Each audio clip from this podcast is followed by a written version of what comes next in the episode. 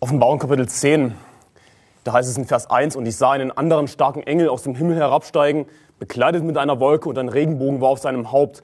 Und sein Angesicht war wie die Sonne und seine Füße wie Feuersäulen. Und er hielt in seiner Hand ein offenes Büchlein und er setzte seinen rechten Fuß auf das Meer, den linken aber auf die Erde. Und er rief mit lauter Stimme, wie ein Löwe brüllt, und als er gerufen hatte, ließen die sieben Donner ihre Stimmen vernehmen. Und um das einfach mal kurz einzuordnen, wann das geschieht, gehen nochmal zurück zu Offenbarung Kapitel 9, da lesen wir in Vers 13, Offenbarung Kapitel 9, Vers 13, und der sechste Engel stießen die Posaune und ich hörte eine Stimme aus den vier Hörnern des goldenen Altars, der vor Gott steht und so weiter. Und jetzt, was wir hier lesen über diesen Engel, der auftritt, wann geschieht das? Das geschieht zwischen der sechsten und der siebten Posaune. Das ist genauso wie mit dem sechsten Siegel. Das sechste Siegel geschah, dann haben wir dieses Zwischenspiel sozusagen in Offenbarung Kapitel 7. Genauso Offenbarung Kapitel 10 ist jetzt so eine Art Zwischenspiel vor der siebten Posaune. Und wir lesen hier von einem anderen starken Engel, der aus dem Himmel herabsteigt, bekleidet mit einer Wolke, ein Regenbogen war auf seinem Haupt, sein Angesicht war wie die Sonne und seine Füße wie Feuersäulen. Diese furchtbare Erscheinung dieses Engels, der vom Himmel herabkommt. Er hielt ein, in seiner Hand ein offenes Büchlein, Offenbarung 10, Vers 2, und er setzte seinen rechten Fuß auf das Meer, den linken auf die Erde.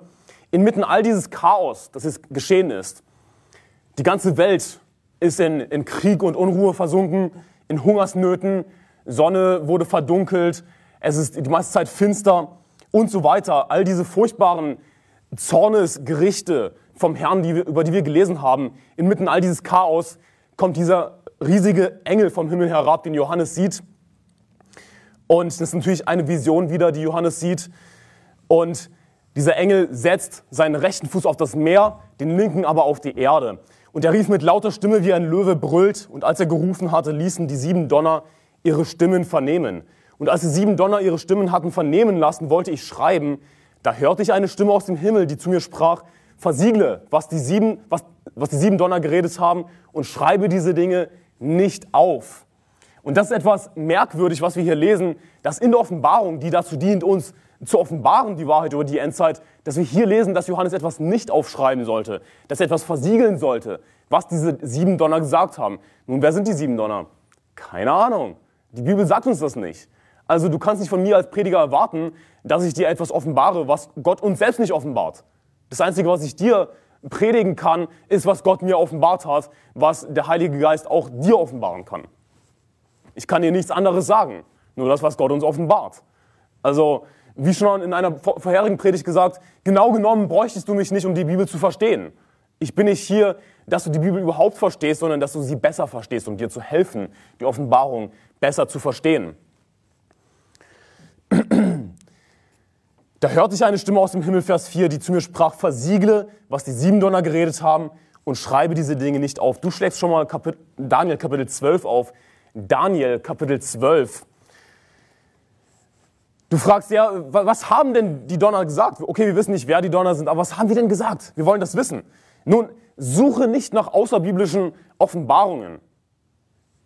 Nimm das an, was die Bibel uns offenbart. Und die Bibel offenbart uns nicht, was die sieben Donner gesagt haben. Johannes hat es gehört. Johannes wurde es offenbart. Aber er sollte es nicht schreiben. Er sollte es versiegeln, nicht wahr? Wir sollten niemals irgendwie nach außerbiblischen zusätzlichen Offenbarungen suchen neben der Bibel, wie zum Beispiel dem Buch Henoch. Das Buch Henoch, das ist natürlich einfach nur ein Fake. Ja? Henoch wird zitiert in der Bibel, im Judasbrief, dass äh, auch Henoch, der siebte nach Adam, geweissagt hat, äh, der Herr ist gekommen mit seinen heiligen Zehntausenden, um Gericht zu halten über alle und alle Gottlosen, unter ihnen zu strafen wegen all der gottlosen Taten, die sie begangen haben, wegen all der harten Worte, die Gottlose Sünder gegen ihn geredet haben oder so ähnlich. Henoch wird zitiert in der Bibel, aber es gibt kein Buch Henoch.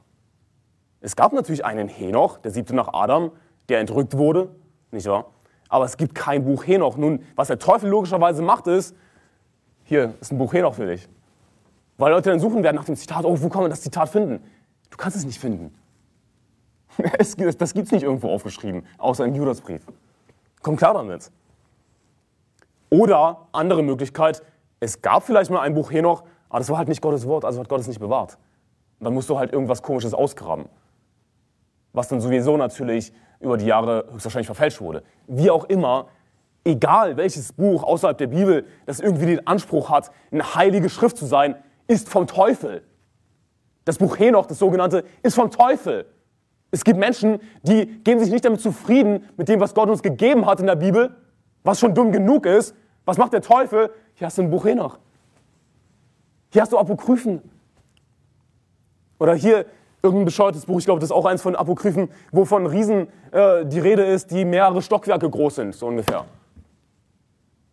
Aber es gibt Leute, die fallen darauf rein. Es gibt auch Leute, die auf den Koran reinfallen. Es gibt auch Leute, die auf die Bhagavad Gita reinfallen. Es gibt Leute, die auf, auf den katholischen Katechismus reinfallen. Es gibt Leute, die fallen auf Star Wars rein und glauben an Science Fiction, dass es wirklich Aliens gibt. Es gibt alles. Leute fallen auf jeden Schwachsinn rein. Aber sei du zufrieden mit der Bibel, mit dem, was Gott dir offenbart hat. Ich meine, können wir nicht zufrieden sein mit, mit Gottes perfektem Wort? können wir nicht mit Jesus zufrieden sein? Denn Christus ist das Wort. Oder brauchst du, den, brauchst du den Teufel in Form eines Buches? In 5. Mose 29, Vers 28, du musst das nicht aufschlagen, da heißt es, was verborgen ist, das steht bei dem Herrn, unserem Gott.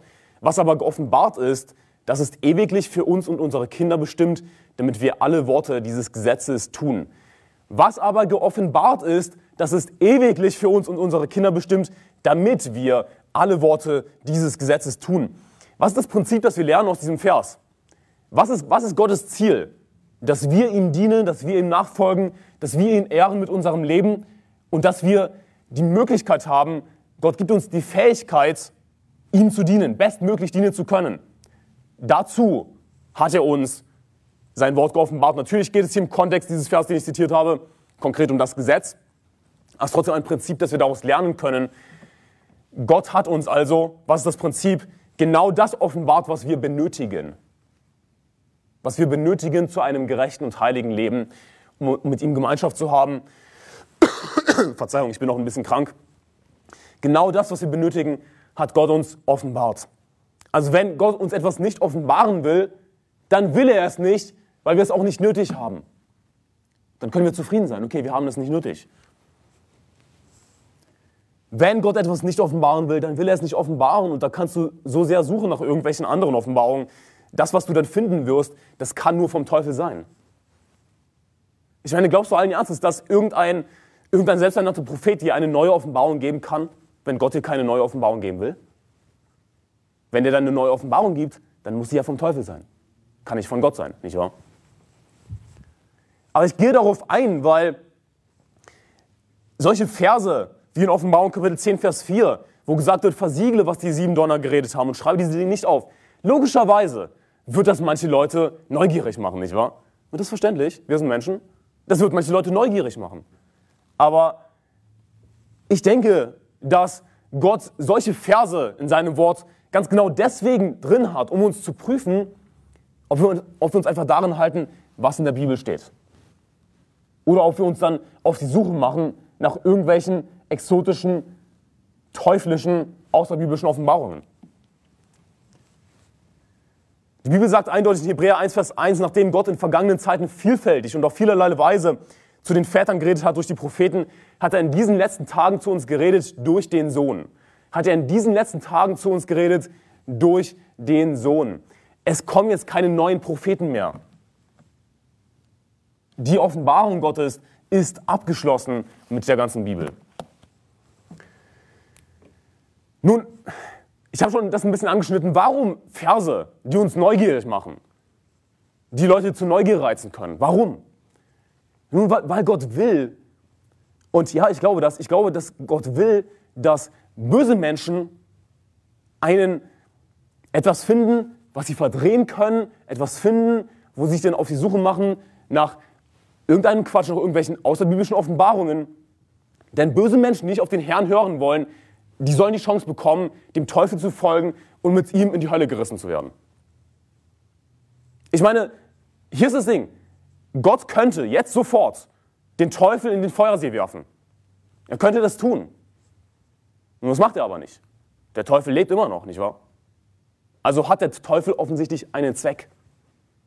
Und das werden wir dann besonders in der Offenbarung sehen, dass der Teufel 1000 Jahre gebunden wird und dann wird er wieder losgelassen von Gott. Erfüllt der Teufel einen Zweck also? Ja, natürlich. Ich meine, Gott könnte jetzt sofort den Teufel eliminieren, ein für alle Mal. Aber er tut es nicht. Das Ding ist, viele Christen wissen das noch nicht mal, der Teufel ist jetzt auch nicht aus dem Himmel herabgeworfen. Der Teufel hat immer noch Zugang zum Himmel. Er ist nicht aus dem Himmel herabgestoßen. Das, was Jesus gesagt hat, dass er den Teufel wie ein Blitz vom Himmel hat fallen sehen, dass, du musst verstehen, dass, dass Gott außerhalb von Raum und Zeit manchmal redet. Gott steht außerhalb von Raum und Zeit. Weil Gott sagt, ich verkündige von Anfang an das Ende und Vorzeit her, was noch nicht geschehen ist. Ich sage, mein Ratschluss soll zustande kommen, alles, was mir gefällt, werde ich vollbringen. Also Gott verkündigt von Anfang an das Ende. Jetzt ist der Teufel noch nicht wirklich aus dem Himmel herabgefallen, ausgestoßen aus dem Himmel. Das ist etwas, was noch geschehen wird, und zwar zu Beginn der Trübsal. Nun, wir sind noch nicht in der Trübsal. Also der Teufel hat jetzt immer noch Zugang zum Himmel, Zugang zum Thron Gottes. Das, deshalb lesen wir im Buch Hiob, dass der Teufel vor den Herrn trat, zusammen mit den Söhnen Gottes. Also der Teufel hat Zugang zu Gott. Und Gott fragt, äh, der Herr fragt den Teufel, woher er kommt. Er vom Umherstreifen auf der Erde. Und was lesen wir im Petrusbrief? Ja, dass der Teufel umhergeht wie ein brüllender Löwe und sucht, wen er verschlingen kann. Also der Teufel ist auf der Erde, hat aber auch Zugang zum Himmel. Und Gott lässt das zu. Gott will, dass böse Menschen, die nicht auf ihn hören wollen, die selbstgerecht sind, dass sie etwas haben, wo sie etwas, was sie verdrehen können, etwas, worauf sie reinfallen, dass sie dem Teufel folgen. Und, Gott sagt im Grunde genommen, hier, folge dem Teufel und er wird dich mit sich in die Hölle reißen. Denn äh, die Hölle ist bereitet für den Teufel und für seine Engel eigentlich. Aber der Teufel wird mit sich etliche Menschen in die Hölle reißen. Ich meine, die Bibel ist klar genug. Die Bibel ist einfach genug zu verstehen, wenn es um die grundlegenden Themen geht. Ich meine, das Evangelium ist extrem einfach zu verstehen. Und es ist so einfach zu verstehen, dass du böse sein musst, um das Evangelium einfach so sogar mehrmals abzulehnen. So einfach ist das Evangelium. Also, wenn dann jemand das Evangelium immer und immer wieder vielleicht sogar ablehnt, dann gibt es halt auch schöne Verse, die man verdrehen kann. Jakobus Kapitel 2 kann man schön verdrehen. Also das Evangelium ist so einfach, es, es steht schon alles fest. Ja? Es ist einfach, glaube an den Herrn Jesus Christus und du wirst gerettet werden, du in dein Haus. Es ist so einfach. Aber böse Menschen, Gott gibt ihnen eine Chance, dem Teufel zu folgen. Gott gibt, gibt ihnen eine Chance, ihn abzulehnen. Denn Errettung ist basierend auf freiem Willen. Du musst gerettet werden. Denn Jesus hat gesagt, und doch wollt ihr nicht zu mir kommen, um das Leben zu empfangen. Manche Menschen wollen nicht. Okay, aber du willst gerne, dass Errettung aus Werken ist. Na, hier hast du ein paar Verse, die du verdrehen kannst zu deiner eigenen Verdammnis, sagt die Bibel. Menschen, die das Wort Gottes verdrehen, machen das zu ihrer eigenen Verdammnis.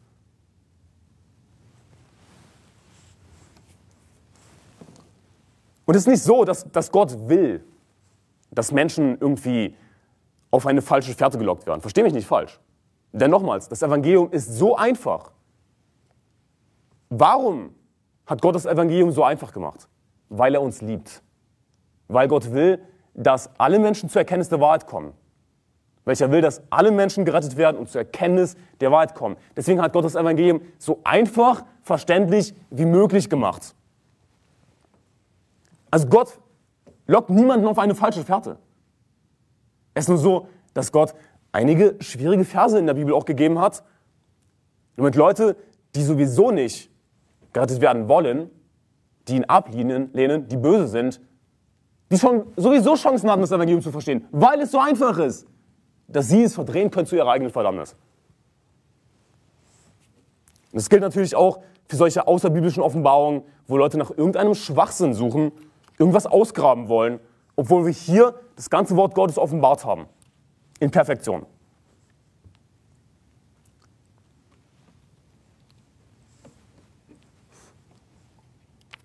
Der Teufel erfüllt einen Zweck, böse Menschen mit sich in die Hölle zu reißen. Und Gott lässt das zu. Gott gibt jedem eine Chance. Du bist in Daniel Kapitel 12. Daniel Kapitel 12, Vers 1. Da heißt es, zu jener Zeit wird sich der große Fürst Michael erheben, der für die Kinder deines Volkes einsteht, denn es wird eine Zeit der Drangsal sein, wie es noch keine gab, seitdem es Völker gibt bis zu dieser Zeit. Aber zu jener Zeit wird ein Volk gerettet werden, jeder, der sich in dem Buch eingeschrieben findet. Ich werde dir dann erklären, warum wir jetzt Daniel Kapitel 12 lesen. Es wird noch Sinn ergeben. Was lesen wir hier? Es wird eine Zeit der Drangsal sein. Ja, es geht hier um die Trübsal, die hier vorausgesagt wird in Daniel Kapitel 12. Wie es noch keine gab, seitdem es Völker gibt, bis zu dieser Zeit. Auch der Fürst Michael, damit ist der Erzengel Michael gemeint, tritt auf in der Offenbarung. Äh, er kämpft gegen den Teufel und so weiter. Der Teufel wird hinabgeworfen, aus dem Himmel ausgestoßen. Es geht hier eindeutig um die Trübsal. Aber zu jener Zeit wird ein Volk gerettet werden. Jeder, der sich im Buch eingeschrieben findet, Vers 2. Und viele von denen, die im Staub der Erde schlafen, werden aufwachen. Die einen zum ewigen Leben, die anderen zur ewigen Schmach und Schande. Und die Verständigen werden leuchten wie der Glanz der Himmelsausdehnung und die, welche die viel zur Gerechtigkeit weisen, wie die Sterne immer und ewiglich. Und jetzt Vers 4, achte darauf, du aber Daniel, verschließe diese Worte und versiegle das Buch bis zur Zeit des Endes. Viele werden darin forschen und die Erkenntnis wird zunehmen. Spring runter zu Vers 8. Das hörte ich, verstand es aber nicht. Darum fragte ich, mein Herr, was wird das Ende von diesen Dingen sein? Sogar Daniel hat es nicht verstanden, was diese Offenbarung, die er bekommen hat, bedeutet. Also wenn du manches nicht verstehst, auch in dieser Predigt, dann bist du nicht allein. Okay? Aber natürlich kannst du zurückgehen und du solltest dann zurückgehen, meine vorherigen Predigten schauen. Logischerweise versteht man nicht alles auf Anhieb. Die Offenbarung ist natürlich ein komplexes Buch, aber sie dient dazu, dass uns eben die Wahrheit offenbart wird über die Endzeit. Also sie ist nicht irgendwie extra kompliziert geschrieben, sondern es ist einfach nur ein äh, sehr detailliertes Thema. All, äh, all die zeitlichen Abläufe und so weiter ist natürlich schwer alles auf einmal aufzunehmen, logischerweise. Deswegen hört ihr ruhig nochmal meine vorherigen Predigten an. Aber das ist die Parallele zu Offenbarung Kapitel 10. Johannes sollte das, was er geoffenbart bekommen hat von den sieben Donnern, er hat es gehört. Er sollte es verschließen, er sollte es nicht aufschreiben. Genauso Daniel sollte die Worte versiegeln. Das heißt in Vers 4, verschließe diese Worte und versiegle das Buch bis zur Zeit des Endes.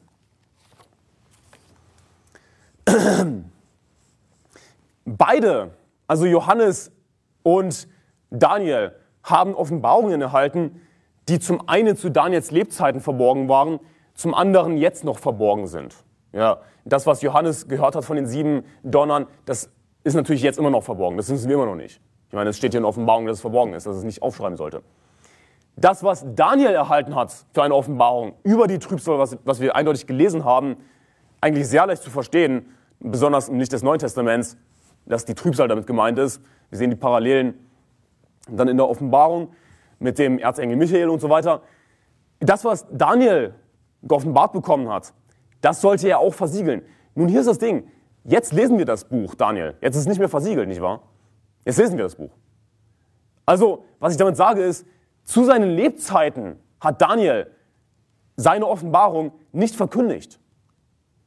Zu seinen Lebzeiten hat er es nicht verkündigt, ansonsten wäre es nicht versiegelt gewesen. Ansonsten wären die Worte nicht verschlossen gewesen. Macht Sinn? Damit die Worte verschlossen sein konnten, versiegelt sein konnten, durfte er mindestens zu seinen Lebzeiten es nicht verkündigen, was er für eine Offenbarung erhalten hat.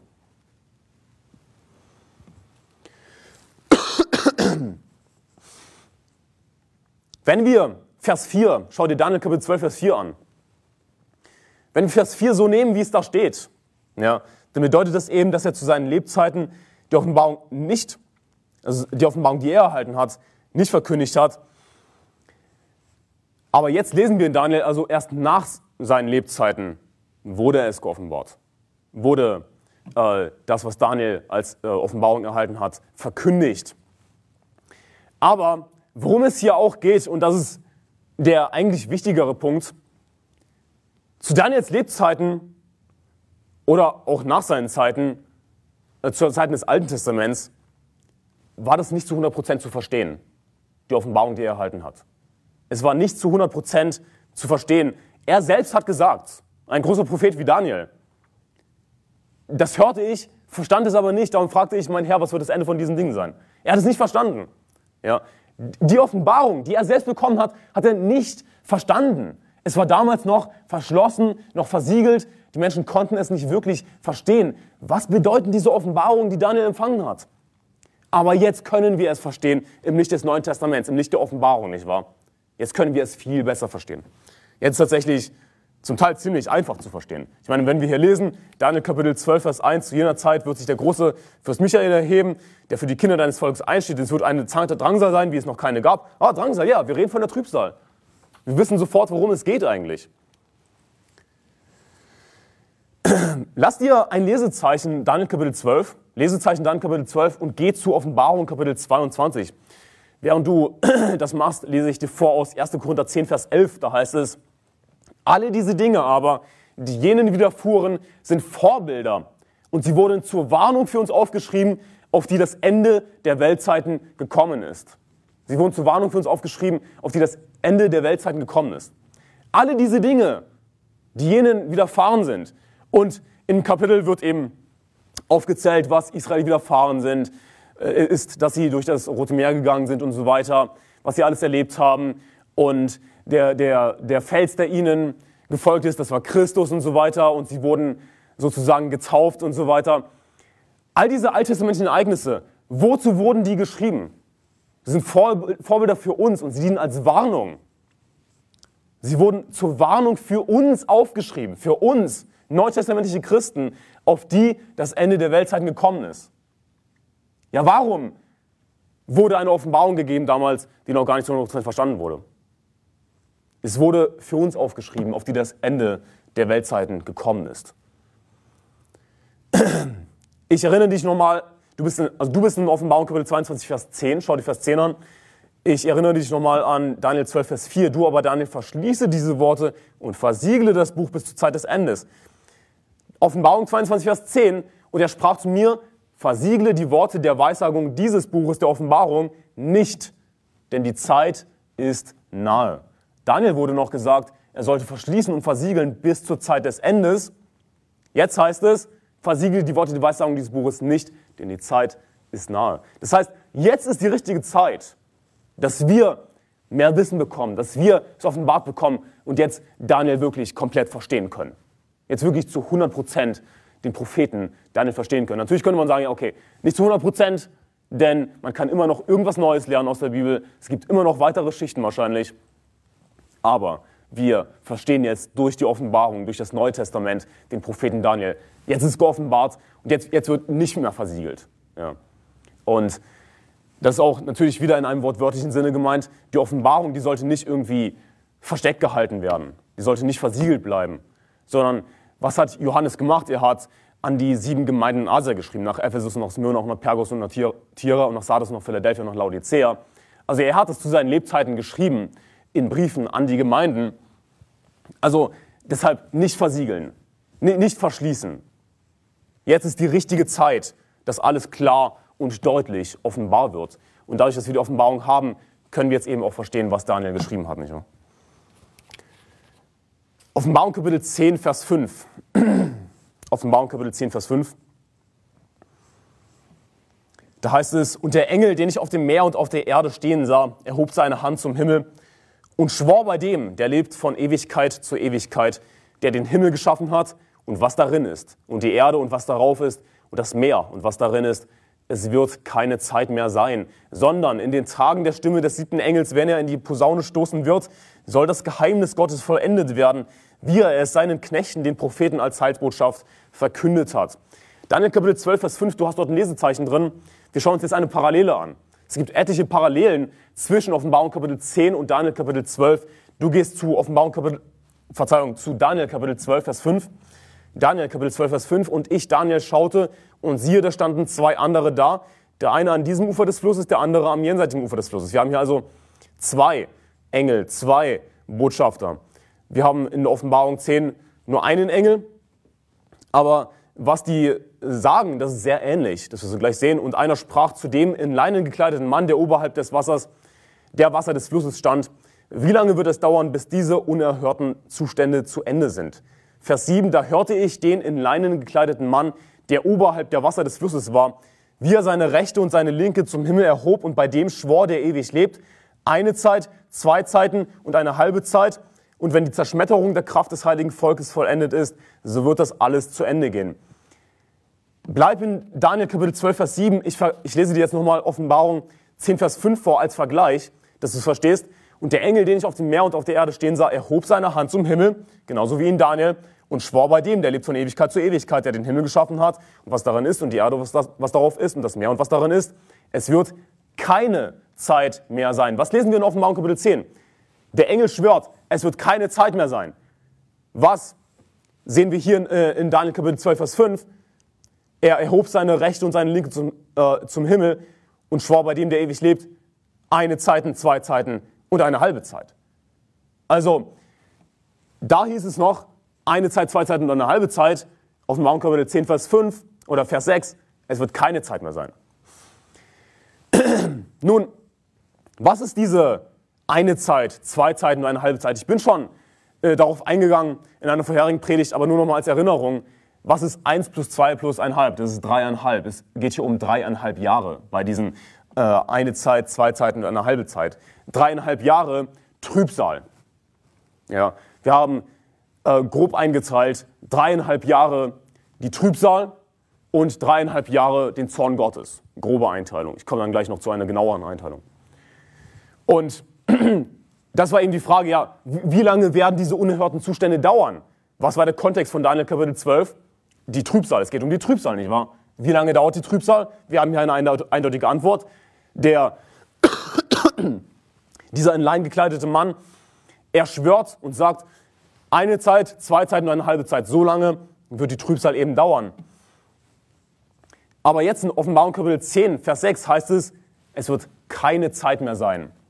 Und wir sehen dann gleich noch, worauf sich das konkret bezieht. Aber das hilft uns, wieder hier eine konkrete Einordnung zu haben. Es gibt Leute, die wollen die Offenbarung komplett durcheinander lesen. Ein Kapitel findet zeitlich hier statt, das andere dort und ist alles überkreuzt und alles zusammengewürfelt. Aber die Offenbarung hat eine sehr klare Chronologie. Es geht sehr klar äh, 1, 2, 3, 4, 5 und so weiter. Alles ganz klare Punkte, ganz klarer Ablauf und äh, es geht wieder los im Grunde genommen bei Offenbarung Kapitel 12. Wird alles wieder auf Null zurückgesetzt und es geht wieder los. Aber es ist ein klarer Ablauf, okay? Und auch, auch hier sehen wir den klaren Ablauf. Also, wenn der Engel hier sagt, es wird keine Zeit mehr sein, sondern, äh, ich muss hier den Vers aufschlagen, wo ich mir das aufgeschrieben, sondern in Vers, Vers 7, in den Tagen der Stimme des siebten Engels, wenn er in die Posaune stoßen wird, soll das Geheimnis Gottes vollendet werden und so weiter. Also, wenn jetzt keine Zeit mehr ist, nun dann befinden wir uns hier nach der Trübsal, nach den dreieinhalb Jahren, nach eine Zeit, zwei Zeit und eine halbe Zeit, wenn der Engel sagt, es wird keine Zeit mehr sein. Aber nicht nur das, sondern wir befinden uns auch am Ende des Zornes Gottes. Denn auch der Zorn Gottes geht eine Zeit, zwei Zeiten oder eine halbe Zeit. Also wir können, wir können uns hier nicht nur nach dem Ende der Trübsal befinden und gerade so am Anfang des Zornes Gottes, denn dann müsste der Engel sagen, eine Zeit, zwei Zeiten und eine halbe Zeit. Aber er sagt, es wird keine Zeit mehr sein. Also findet das hier, das, was dann in Vers 7 steht, wann findet das statt? Zum Ende des Zornes Gottes. Weil der Engel sagt, es wird keine Zeit mehr sein. Jetzt ist nicht mehr dreieinhalb Jahre noch Zeit. Jetzt ist keine Zeit mehr. Nun, es gibt eine falsche Interpretation. Und das ist nichts, was ich mir irgendwie ausgedacht habe oder irgendwas super Seltenes oder so, sondern ich habe das schon mal gehört äh, in, einem, in so einer Bibelstunde. Ich war in einer Brüdergemeinde vorher und äh, es gab eine Bibelstunde und einer äh, der ehemaligen Ältesten, äh, der, der meinte, ja, es wird, der hat sich, glaube ich, darauf bezogen, auf diesen Vers, dass es dann ja keine Zeit mehr geben wird. In, mit anderen Worten, dass keine Zeit mehr existieren wird im Himmel. Nun, aber das ist nicht wahr. Denn wenn wir, und das ist nicht irgendwie schlimme Irrlehre oder so, ist eine, ich denke, es ist eine relativ typische Auffassung, aber es ist wirklich komplett aus dem Kontext gerissen. Ja, das ist nicht, worum es geht. Äh, Zeit wird nicht aufhören zu existieren. Und ganz einfacher Beweis dafür ist, dass nach dem Zorn Gottes dann noch das Millennium stattfindet. Das tausendjährige Reich. Tausend Jahre klingt nach einiger Zeit. Also Zeit wird nicht aufhören zu existieren, nicht wahr? Aber außerdem, lass mich den Kontext zeigen. Geht es hier wirklich darum, dass Zeit aufhört zu existieren? Lass mich dir den Kontext zeigen. Du bist in Offenbarung Kapitel 10, Vers 6, und schwor bei dem, der lebt von Ewigkeit zu Ewigkeit, der den Himmel geschaffen hat und was darin ist, und die Erde und was darauf ist, und das Meer und was darin ist, es wird keine Zeit mehr sein. Aber der Satz geht weiter in Vers 7, sondern in den Tagen der Stimme des siebten Engels, wenn er in die Posaune stoßen wird, soll das Geheimnis Gottes vollendet werden, wie er seinen Knechten, den Propheten, als Heilsbotschaft verkündet hat. Verzeihung. Also es wird keine Zeit mehr sein, sondern in den Tagen der Stimme des siebten Engels soll das Geheimnis Gottes vollendet werden. Also da wird jetzt nicht noch mal, wir werden jetzt nicht noch mal dreieinhalb Jahre warten, nein, sondern der Engel wird in die Posaune stoßen, die letzte Posaune, das Geheimnis Gottes wird vollendet sein. Wir befinden uns hier am Ende des Zornes Gottes. Denn wir hatten schon die, die sechste Posaune, das war in Offenbarung Kapitel 9. Und die übrigen Menschen, hieß es da, die durch diese Plagen nicht getötet wurden, taten nicht Buße über die Werke ihrer Hände und so weiter. Und sie taten nicht Buße, weder über ihre Mordtaten, noch über Zauber, noch über Unzucht, noch über ihre Diebereien. Es ist schon alles so ziemlich komplett unten angekommen. Gottes Zorn ist schon fast vorüber. Das findet hier zum Ende des Zornes Gottes statt. Ich hoffe, das macht Sinn für dich, diese Erklärung. Und Genau, ich habe dir den Kontext gezeigt, dass es hier eindeutig nicht darum geht, dass irgendwie das Zeit aufhört zu existieren oder so. Jetzt ist die Frage, wann wird der siebte Engel in die Posaune stoßen? Wann wird das geschehen? Diese Frage möchte ich kurz mit dir klären. Denn es heißt, in den Tagen der Stimme des siebten Engels, wenn er in die Posaune stoßen wird, soll das Geheimnis Gottes vollendet werden. Nun, wir wissen die Antwort schon fast zu 100 Prozent, denn wenn keine Zeit mehr sein wird, nun, dann befinden wir uns hier nach dreieinhalb Jahren Trübsal und am Ende von dreieinhalb Jahren Zorn Gottes. Ja, also am Ende von, oder fast am Ende von sieben Jahren befinden wir uns hier. Okay. Aber lass mich dir das ganz genau definieren, wann der siebte Engel dann in die Posaune stoßen wird. Ich werde jetzt etwas vorgreifen, aber es passt gut hier zu dieser zeitlichen Einordnung, mit der wir uns beschäftigen, Offenbarung Kapitel 10. Offenbarung Kapitel 11, da heißt es in Vers 1, und mir wurde eine Messroute gegeben, gleich einem Stab, und der Engel stand da und sagte, mache dich auf und misst den Tempel Gottes samt dem Altar und die, welche darin anbeten. Aber den Vorhof, der außerhalb des Tempels ist, lass aus und miss ihn nicht, denn es, er ist den Heidenvölkern übergeben worden und sie werden die heilige Stadt zertreten 42 Monate lang, dreieinhalb Jahre. Und ich will meinen zwei Zeugen geben, dass sie Weissagen werden, 1260 Tage lang, dreieinhalb Jahre, bekleidet mit Sacktuch. Also, der Tempel wird von den Heiden zertreten und Jerusalem wird von den Heiden zertreten. Das beginnt mit dem Gräuel der Verwüstung. Der Gräuel der Verwüstung wird aufgestellt in der Mitte der Woche, in der Mitte von Daniels 70. Woche, die sieben Jahre lang ist. In der Mitte wird der Gräuel der Verwüstung aufgestellt und die Heiden fangen an, den Vorhof des Tempels zu zertreten, Jerusalem zu zertreten. Und wie lange geht das? Das sehen wir hier in Vers 2. Und sie werden die heilige Stadt zertreten 42 Monate lang. Also hier sehen wir, beginnend mit dem Gräuel der Verwüstung sind es 42 Monate, dreieinhalb Jahre, 1260 Tage. Und das schließt natürlich die große Trübsal mit ein. Die große Trübsal beginnt mit dem Gräuel der Verwüstung, sind 75 Tage. Also der Zorn Gottes geht nicht ganz, also der Zorn Gottes beginnt nicht ja, lass mich das anders formulieren, der Zorn Gottes beginnt nicht mit dem Groll der Verwüstung. Mit dem Groll der Verwüstung beginnt erstmal die große Trübsal, 75 Tage. Aber die, die, die Heiden fangen an, den Vorhof und Jerusalem zu zertreten mit dem Groll der Verwüstung. Wie lange? 42 Monate lang. Ja, den, auch über den ganzen Zorn Gottes hinweg dann also. Okay? Und genauso lange werden die zwei Zeugen weissagen über den ganzen Zorn Gottes hinweg oder fast den ganzen Zorn Gottes hinweg, dazu kommen wir gleich noch. 1260 Tage lang werden sie weissagen. Dann heißt es in Offenbarung Kapitel 11, Vers 15, im selben Kapitel, ja, nochmal kurz zur Wiederholung. 1260 Tage, dreieinhalb Jahre, ganz genau, werden die zwei Zeugen weissagen. Okay? Jetzt Offenbarung Kapitel 11, Vers 15. Und der siebte Engel stieß in die Posaune, der ertönten laute Stimmen im Himmel, die sprachen, die Königreiche der Welt sind unserem Herrn und seinem Christus zuteil geworden und er wird herrschen von Ewigkeit zu Ewigkeit. Wann stößt jetzt hier der siebte Engel in die Posaune? Nach 42 Monaten, nach 1260 Tagen, nach genau dreieinhalb Jahren stößt der Engel, der siebte Engel, in die siebte Posaune.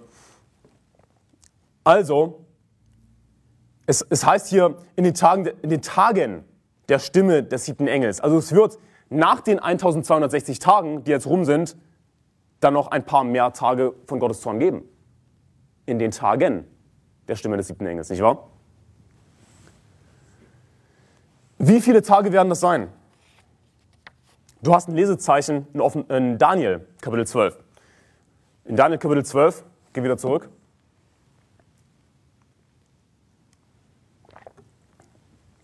Da ist es in Vers 11. Und von der Zeit an, da das beständige Opfer beseitigt und der Gräuel der Verwüstung aufgestellt wird, sind es 1000, achte darauf, 290 Tage.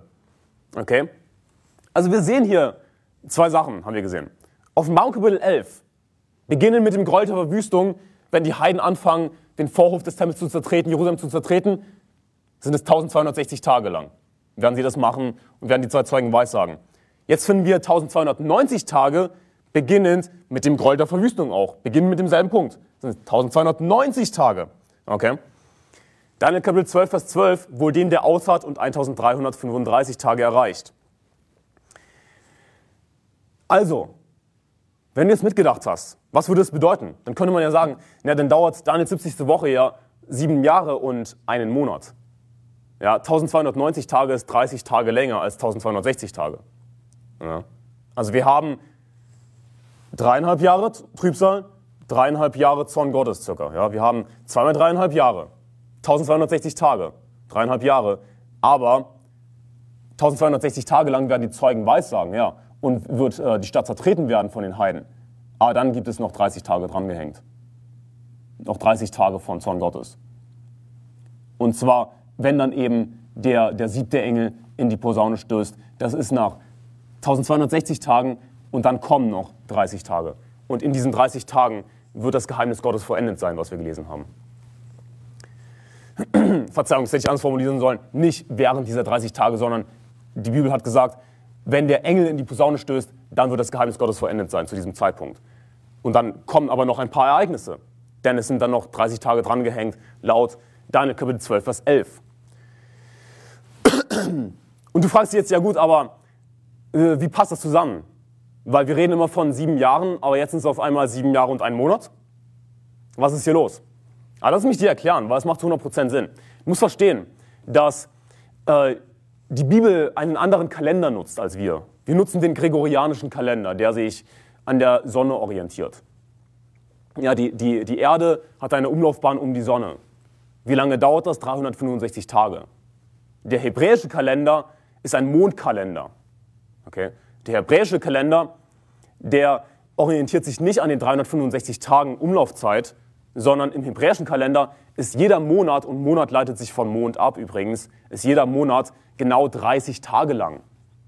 Wir haben einen Kalender, wo Monate verschieden lang sind. Mal 30, mal 31, mal 28 mit dem Februar. Okay? Aber im hebräischen Kalender ist jeder Monat, Monat 30 Tage lang. Das heißt, das Jahr hat nur 360 Tage. Also wenn wir hier von sieben Jahren sprechen, dann sind das Jahre von 360 Tagen. Was passiert? Der hebräische Kalender ist nicht synchron mit der Umlaufbahn um die Sonne. Und ja, die Erde dreht sich um die Sonne, nicht die Sonne um die Erde. Okay?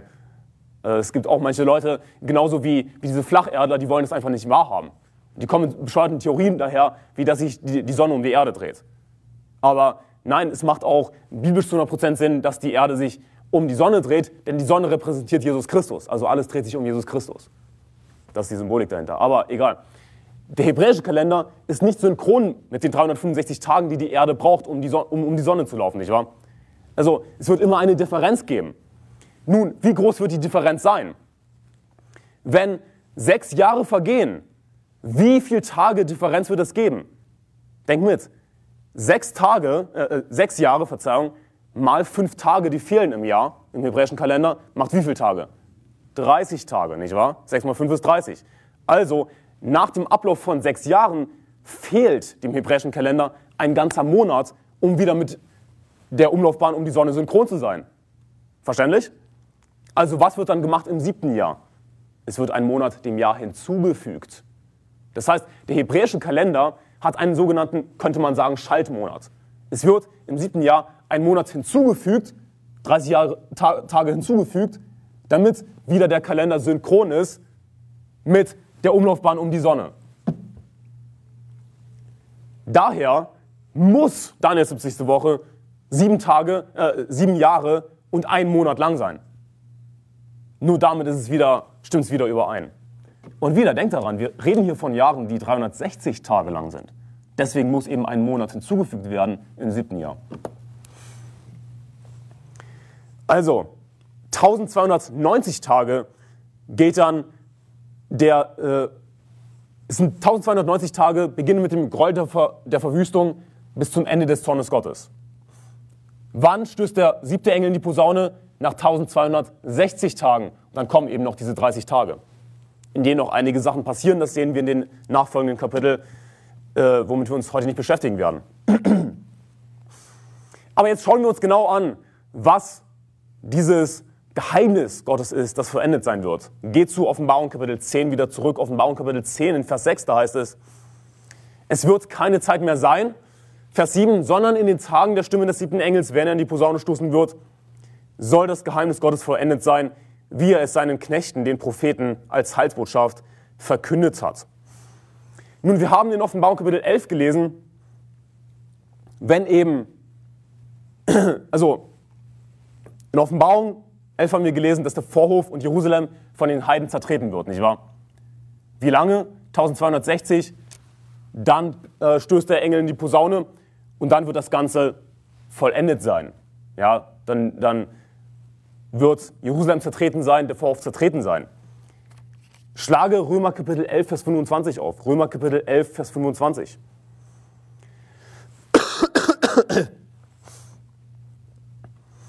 Römer Kapitel 11, Vers 25, da heißt es, denn ich will nicht, meine Brüder, dass euch dieses Geheimnis unbekannt bleibt, damit ihr euch nicht selbst für klug haltet. Israel ist zum Teil Verstockung widerfahren bis die Vollzahl der Heiden eingegangen ist. Und so wird ganz Israel gerettet werden, wie geschrieben steht, aus Zion wird der Erlöser kommen und die Gottlosigkeiten von Jakob abwenden. Also was ist das Geheimnis Gottes? Dass Israel zum Teil verstocken widerfahren ist, bis die Vollzahl der Heiden eingegangen ist. Und genau das haben wir gesehen in Offenbarung Kapitel 11, was wir kurz angeschnitten haben, dass Jerusalem zertreten wird von den Heiden. Sie werden nach Jerusalem kommen, die Heiden, alles zertreten, den, den Vorhof des Tempels zertreten. Das beginnt mit dem Gräuel der Verwüstung. Sie werden das 1260 Tage lang machen, dreieinhalb Jahre. Und es ist natürlich etwas, was Gott zulässt als Gericht über äh, ein gottloses, eine gottlose Nation und über eine falsche Religion, über diesen Tempel äh, des Antichristen. Ja, das, das wird nicht ein Tempel Gottes sein, wird Tempel Gottes genannt werden, genauso wie Jerusalem die heilige Stadt genannt wird, aber im geistlichen Sinne ist Sodom und Ägypten, laut Offenbarung. Die Vollzahl der Heiden wird eingehen. Ja, wann ist das vollendet?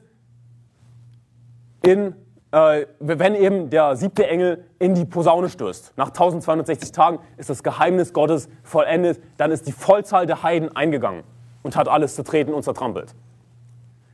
Darum geht es. Das ist das Geheimnis, das hier äh, vollendet wird. Und so wird ganz Israel gerettet werden. Dann wird ganz Israel gerettet werden. Alle Juden werden dann gerettet werden. Nein, natürlich nicht. Was, was äh, Leute behaupten ist, so ganz Israel wird gerettet werden, denn die Juden werden Jesus kommen sehen und dann werden sie sehen und glauben. Aber warte mal, was die Bibel sagt. Wir wandeln im Glauben und nicht im Schauen. Glauben ist was anderes als sehen. Glauben ist nicht Wissenschaft. Also ich habe kein Problem damit, auch zu sagen, dass die Bibel nicht Wissenschaft ist. So natürlich nicht. Es geht um etwas, was wir nicht sehen. Die Wissenschaft beschäftigt sich damit, was wir sehen, schmecken, hören, fühlen können, was wir mit unseren Sinnesorganen wahrnehmen können. Und was wir äh, in einem Labor auf die Probe stellen können. Es geht um geistliche Dinge, nicht um Wissenschaft. Das macht es nicht weniger wahr. Das wissen wir durch den Heiligen Geist. Aber ist halt nicht Wissenschaft. Aber jetzt mal davon abgesehen, worauf wollte ich eigentlich hinaus? Auch wenn das kein schlechter Punkt war. Jedenfalls, wir haben in äh, Römer Kapitel 11 gelesen, genau. Es geht darum, dass ganz Israel gerettet wird. Nein, ganz Israel wird nicht gerettet werden. Die Juden werden nicht einfach gerettet werden, so wie Leute das auslegen, wenn sie dann Jesus sehen und glauben werden. Dieser, diesen Vers ordnen sie vollkommen falsch ein. Die Vollzahl der Heiden, die wird eingehen oder die wird eingegangen sein, es wird vollendet sein, wann? Zum Ende des Zornes Gottes. Weißt du, was dann geschehen ist? Dass äh, sämtliche Ungläubige, nicht alle natürlich, werden welche überleben, aber weißt du, was da geschieht? Dass sie alle dahingerafft werden. Gläubige sind schon entrückt. Ich meine, ich hoffe, dass vielleicht noch ein Jude oder so gerettet wird zu der Zeit, aber es ist relativ unwahrscheinlich. Weißt du, was da geschehen ist? Die meisten werden da schon ausgerottet sein.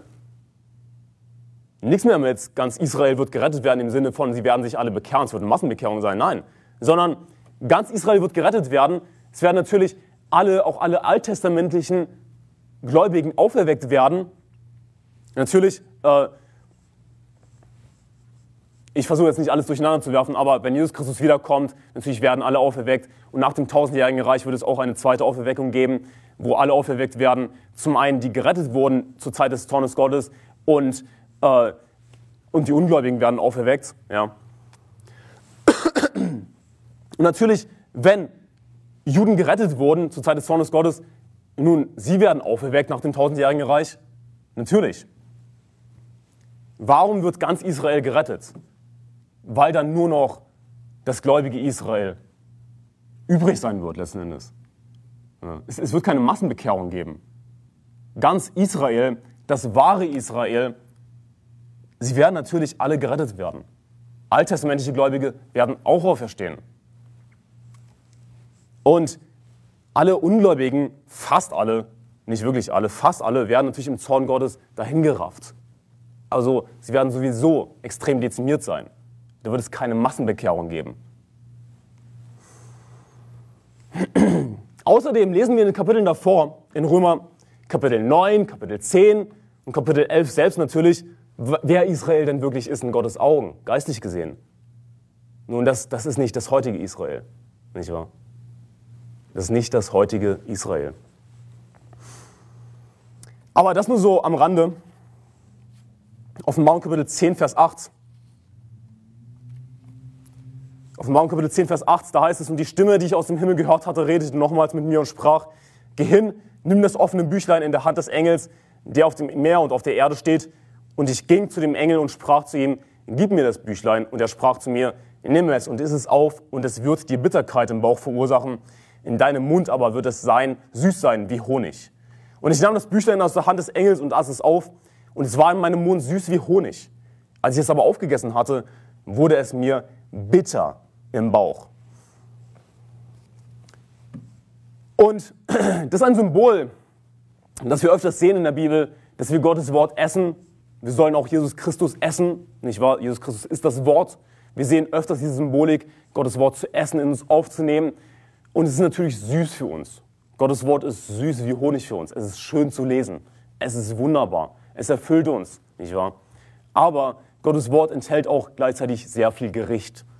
Ich meine, besonders jetzt eine Offenbarung, ja, wir beschäftigen uns mit Gericht die ganze Zeit. So ziemlich. Aber schlag Hesekiel Kapitel 2 auf. Ich möchte dir eine Parallelstelle dazu zeigen. Hesekiel Kapitel 2, Vers 9. Jesaja, Jeremia, Klagelieder, Hesekiel Kapitel 2, Vers 9. Da heißt es, da schaute ich und siehe, eine Hand war zu mir ausgestreckt und siehe, sie hielt eine Buchrolle. Und er breitete sie vor mir aus, sie war aber auf der Vorderseite und auf der Rückseite beschrieben. Und es waren Klagen, Seufzer und Weherufe darauf geschrieben. Und da sprach zu mir, Menschensohn, ist, was du hier vorfindest, ist diese Rolle und geh hin, rede zum Haus Israel. Da tat ich meinen Mund auf und er gab mir jene Rolle zu essen. Und er sprach zu mir, Menschensohn, speise deinen Bauch und fülle deinen Leib mit dieser Rolle, die ich dir gebe. Da aß ich und es war in meinem Mund so süß wie Honig. Also es war in Hesekiels Mund so süß wie Honig. Aber achte, was überhaupt auf dieser Schriftrolle steht. In Vers 10. Und er breitete sie vor mir aus, sie war aber auf der Vorderseite und auf der Rückseite beschrieben. Es waren Klagen, Seufzer und Weherufe darauf geschrieben. Was ist das für eine Schriftrolle? Was sollte Hesekiel verkündigen? Klagen, Seufzer, Weherufe. Er hatte Negatives zu verkündigen. Sämtliche Propheten des Alten Testaments hatten immer wieder Gericht und Gericht und Gericht zu verkündigen. Und sie hatten viel darunter zu leiden, dass sie zu verkündigen hatten. Aber es war ihnen gleichzeitig süß im Mund, das Wort Gottes. Und so ist auch die Offenbarung. Ist die Offenbarung nicht süß zu lesen? Ist die Offenbarung nicht schön zu lesen? Aber enthält sie auch viel Furchtbares? Gericht, Klagen, Seufze, Weherufe? Extrem viel. Mehr als was die Propheten des Alten Testaments verkünden mussten. Die Offenbarung ist noch extremer. Und so ist das, dass für uns Gottes Wort süß ist. Aber Gottes Wort enthält so viel Gericht, so viel Negatives. Die Bibel ist ein sehr negatives Buch. Die Bibel ist ein sehr negatives Buch. Ein Großteil der Bibel ist negativ. Ich meine, es ist auch sehr negativ darüber nachzudenken, dass die meisten Menschen zur Hölle fahren. Es ist sehr negativ darüber nachzudenken, dass dass äh, die Pforte weit ist, der Weg breit, der zum Verderben führt und viele sind es, die da hineingehen, denn die Pforte ist eng und der Weg ist schmal, der zum Leben führt und wenige sind es, die ihn finden. Das ist negativ. Das ist nicht schön, darüber nachzudenken. Aber natürlich, wenn wir die Bibel lesen, ist es trotzdem irgendwie positiv für uns, weil es für uns halt süß ist, weil es für uns Gottes Wort ist. Nicht wahr? Wir finden es trotzdem schön. Nicht leicht, darüber nachzudenken, über manche negativen Sachen. Aber es ist trotzdem Gottes Wort, es ist trotzdem schön, es ist trotzdem faszinierend. Wir haben trotzdem Gemeinschaft mit dem Herrn. Oder ich meine, gerade durch das Wort Gottes, hallo, haben wir Gemeinschaft mit dem Herrn. Und moderne Christen heutzutage, sie, sie wollen nur das Süße. Sie wollen nur das Süße, nur das Liebliche und wollen aber Gericht weglassen. Nun, hier ist das Ding. Sie betrügen sich selbst. Wenn sie Klagen, Seufzer und Weherufe weglassen, haben sie dann überhaupt wirklich das ganze Wort Gottes? Konsumieren sie dann das ganze Wort Gottes? Nein. Also dann haben sie ja gar nichts Süßes in ihrem Mund. Sie betrügen sich ja selbst. Siehst du, wie haben wir Süßes in unserem Mund? Wie haben wir Freude an der Bibel, wenn wir nichts davon weglassen? Wenn wir die ganze Bibel nehmen, wenn wir das ganze Wort Gottes konsumieren, die ganze Schriftrolle aufessen. Und ja, dann wird es manchmal ein bisschen bitter im Bauch von all dem Gericht, nicht wahr? Aber es, schmeckt süß. Also siehst du, du, du kannst nicht unliebsame, unliebsame Dinge nach den Maßstäben der Welt, nach den Maßstäben abgefallener Kirchen, kannst du nicht weglassen. Sondern von diesem Pult, von dem Pult in der Baptistenkirche zuverlässiges Wort in Pforzheim, muss Gericht gepredigt werden und muss Zorn gepredigt werden und muss Seufzer und Wehrufe und Klagen gepredigt werden. Dann haben wir süß in unserem Mund. Süß und schön für uns, Gottes Wort zu lesen, darüber nachzudenken, es gepredigt zu hören. Offenbarung Kapitel 10, Vers 11, wir kommen zu dem letzten Vers. Offenbarung Kapitel 10, Vers 11, da heißt es, und er sprach zu mir, du sollst nochmals weissagen, über viele Völker und Nationen und Sprachen und Könige. Also, es hieß im Vers davor, und ich nahm das Büchlein aus der Hand des Engels und aß es auf. Und es war in meinem Mund süß wie Honig, als ich es aber aufgegessen hatte, wurde es mir bitter im Bauch. Was steht da genau drin? Nun, wir wissen es nicht, aber wir können es vergleichen mit Hesekiel. Natürlich, es geht um Gottes Wort. Es enthält viel Gericht und so weiter. Also, jetzt wird gesagt zu Johannes, du sollst nochmal weissagen. Was soll er weissagen? Gericht wahrscheinlich. Gericht, Klagen, Seufzer, Wehrrufe. Du sollst nochmal weissagen über viele Völker und Nationen und Sprachen und Könige. Nun, wir wissen nicht genau, ähm, wann, wie, wo Johannes das gemacht hat, aber ich denke, was interessant ist aus diesem Vers, was wir lernen können, Gott hat das Ende zwar vorausgesagt, Gott sagt hier alles voraus in der Offenbarung, wie alles ablaufen wird. Sehr klar offenbart, sehr detailliert offenbart. Aber das heißt nicht, dass sowieso alles vorherbestimmt ist und sowieso Gott alles entschieden hat, dass das genau dann geschehen wird. Nein. Gott weiß, wann es geschehen wird. Es ist nicht einfach so, dass Gott alles festgelegt hat und jetzt ist alles egal, weil sowieso Gott alles vorherbestimmt hat. Dieser Vers zeigt uns, nein, es ist nicht egal, sondern du sollst nochmals weissagen. Es gibt noch Arbeit für dich zu tun. Nur weil du jetzt die Offenbarung bekommen hast und weißt, was am Ende geschehen wird. Das heißt nicht, dass jetzt alles außen vorbei ist und alles egal ist und alles Depri ist und wir jetzt einfach aufhören, weil es geht ja sowieso alles den Bach runter. Nein, sondern du sollst nochmals weiß sagen. Und das ist die Haltung, die wir haben sollten. Wir befinden uns jetzt noch im Prozess. Nur weil Gott weiß, was geschieht, heißt es das nicht, dass wir uns nicht im Prozess befinden der Geschehnisse. Und dass wir nicht etwas beeinflussen können. Und wir können sehr wohl etwas beeinflussen, natürlich. Gott weiß, wann alles zu Ende sein wird. Aber rate mal was. Genauso wie Gott weiß, welche Menschen gerettet werden. Guck mal, wenn wir jetzt die Chance haben, jemanden zu retten und wir erklären das Evangelium nicht, was sagt die Bibel? Wenn aber unser Evangelium verborgen ist, so ist es bei denen verborgen, die verloren gehen. Nur weil Gott weiß, wie viele Menschen gerettet werden, heißt das nicht, dass einfach bestimmt ist, wer gerettet wird. Wenn wir jemandem nicht die Chance geben, es kann sein, dass dieser Mensch deshalb nicht gerettet wird. Das heißt nicht, dass er dann aus dem Schneider ist und dass nur wir einfach schuldig sind. Natürlich nicht, weil jeder Mensch hat selbst die Verantwortung, auf das Licht zu reagieren, das er von Gott bekommt, logischerweise. Aber was ich damit sagen will, ist, wir befinden uns noch im Prozess. Es werden Menschen gerettet. Und letzten Endes werden eben so viele Menschen gerettet, wie Menschen gerettet werden. Gott weiß es natürlich. Also nicht so, dass Gott sagt, du wirst gerettet, du wirst nicht gerettet. Nein. Sondern noch befinden wir uns im Prozess.